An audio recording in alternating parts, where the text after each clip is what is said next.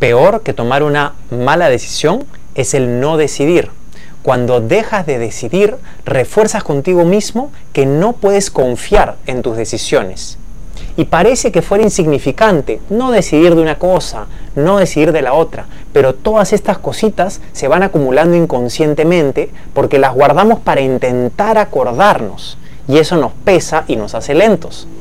Entonces, tomar decisiones rápidas, a pesar de que no tenemos toda la información completa, nos permite cerrar el ciclo y estar fresco para lo siguiente que viene en nuestra vida. Obviamente no tenemos que decidir sobre todo lo que empezamos en el mismo momento, pero sí tenemos que tener súper claro, súper identificadas y a la vista todas las decisiones que todavía no hemos tomado. Esto nos permite sentirnos tranquilos y no llegar a un punto de ansiedad.